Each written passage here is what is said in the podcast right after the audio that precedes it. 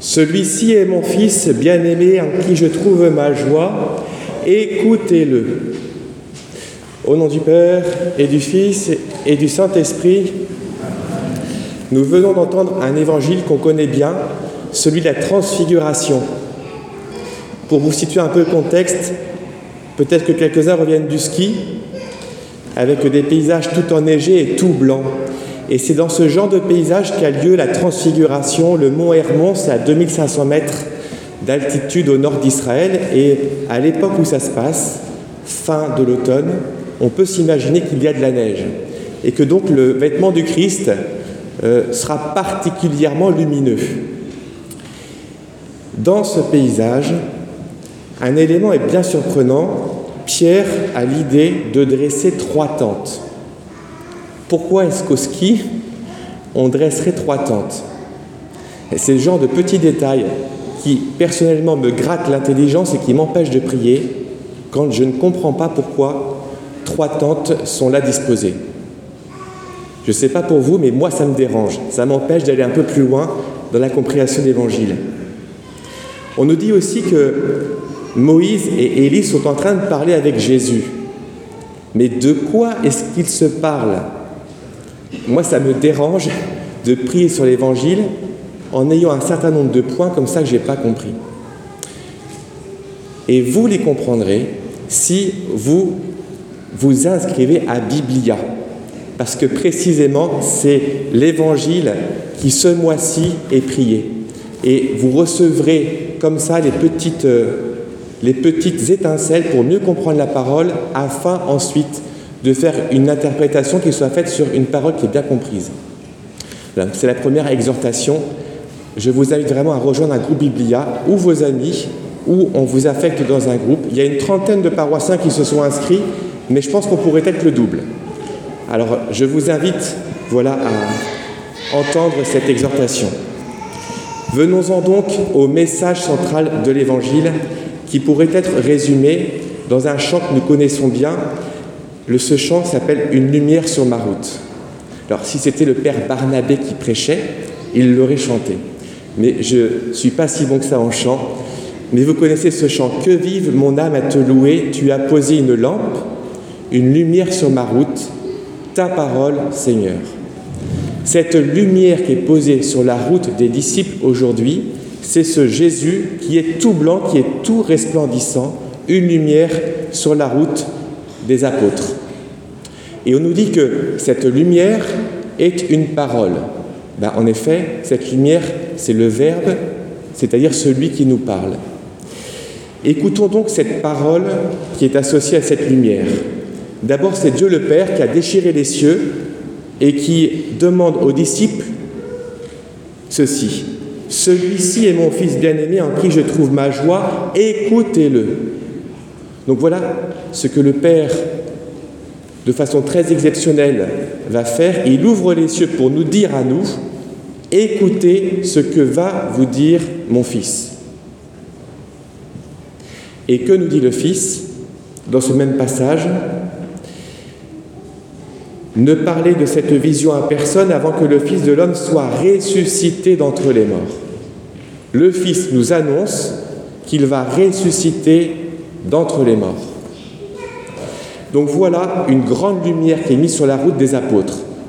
Ils vont devoir dans quelques mois assister au massacre de leur ami pour qui ils ont tout donné.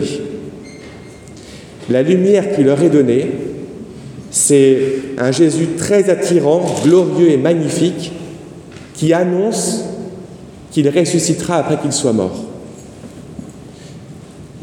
Donc le Seigneur a donné la force et les lumières qu'il fallait pour que les apôtres ne soient pas ébranlés dans leur foi quand le Christ allait mourir. Et c'est vraiment dans ce sens que nous interprétons cette parole aujourd'hui, dans le temps du carême. Le Seigneur a donné à ses apôtres, à ses disciples, toutes les lumières dont ils ont besoin pour que leur foi ne chancelle pas quand les événements euh, pourraient être difficiles à vivre dans la foi. Écoutons maintenant deux illustrations de ces lumières que Dieu donne pour que nous soyons capables de traverser les tunnels. Il y a l'exemple d'Abraham qui nous a été donné en première lecture. Donc Abraham a 75 ans, n'a toujours pas d'enfant, et voilà ce que lui dit Jésus, pardon, voilà ce que lui dit l'ange de la part de Dieu le Père. Je ferai de toi une grande nation, je te bénirai, je rendrai grand ton nom, tu deviendras une bénédiction. Donc là, grande lumière pour Abraham, qui n'a pas de descendance, quelque chose de fulgurant qu'il est entendu, je ferai de toi une grande nation. Et Abraham s'est accroché à cette lumière, comme nous, il nous est demandé de nous accrocher aussi aux lumières que nous recevons et souvent qui anticipe une épreuve. Et voilà l'épreuve qu'Abraham va traverser. Vous savez, celle qu'on appelle le sacrifice d'Isaac, son fils. Je reprends le passage de l'épreuve d'Abraham. Dieu dit, prends ton fils, ton unique, celui que tu aimes, Isaac, et là tu l'offriras en holocauste sur la montagne que je t'indiquerai. Grande épreuve pour des parents que d'envisager la perte de leur enfant.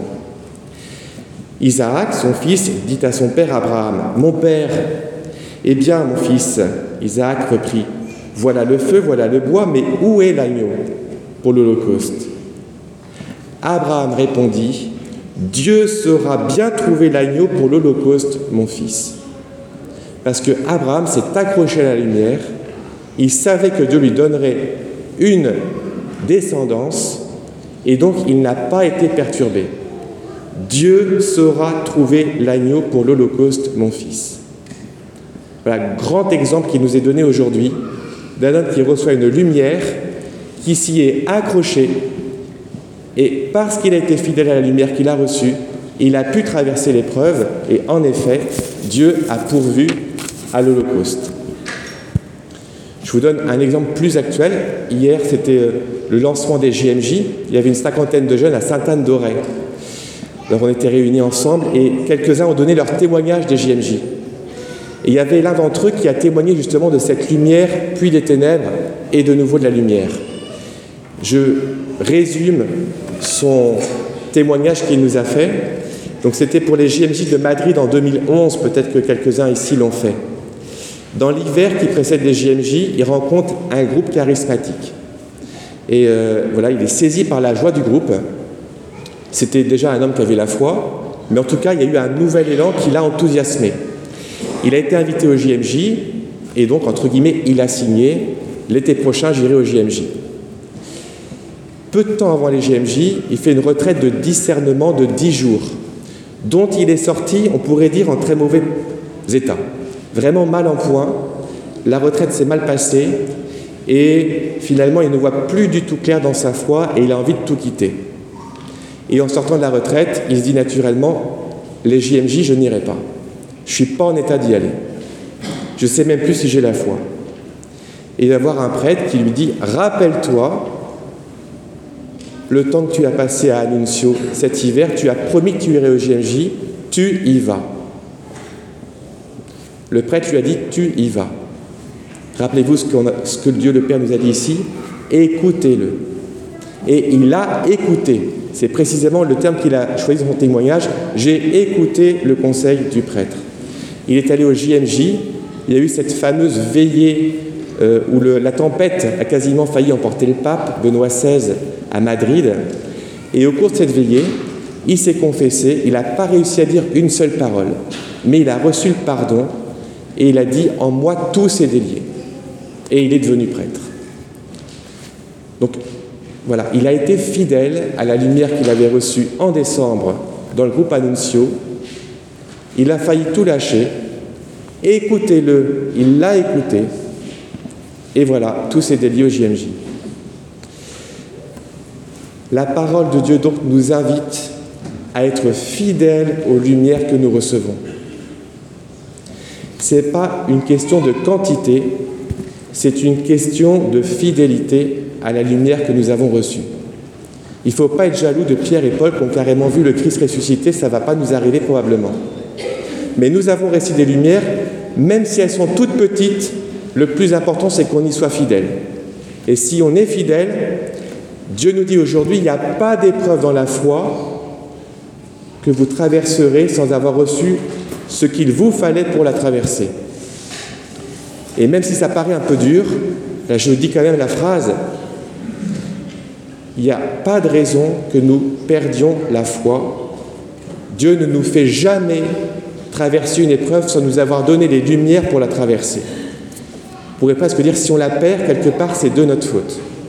C'est qu'on a manqué à la fidélité des lumières que Dieu nous a données. Je vous invite dans un premier temps à être fidèle à ces lumières que nous avons reçues les uns les autres. Et puis, euh, je vous invite aussi pendant ce temps de messe à faire mémoire d'une lumière que Dieu vous a donnée. Écoutez ce que les disciples ont dit. Ces disciples ne comprirent pas d'abord ces choses, mais lorsque Jésus eut été glorifié, ils se souvinrent qu'elles étaient écrites. Voilà. Il y a des choses qu'on ne va pas comprendre au cœur de l'épreuve. Mais on se souviendra finalement que Dieu les avait écrites dans notre cœur. Et notre foi sera ferme. Rendons grâce donc au Seigneur pour les lumières qu'il nous donne et faisons mémoire de ces lumières en demandant à Dieu d'y être fidèle pour traverser en paix les tunnels et les ténèbres parfois qui vont nous assaillir. Au nom du Père et du Fils et du Saint-Esprit.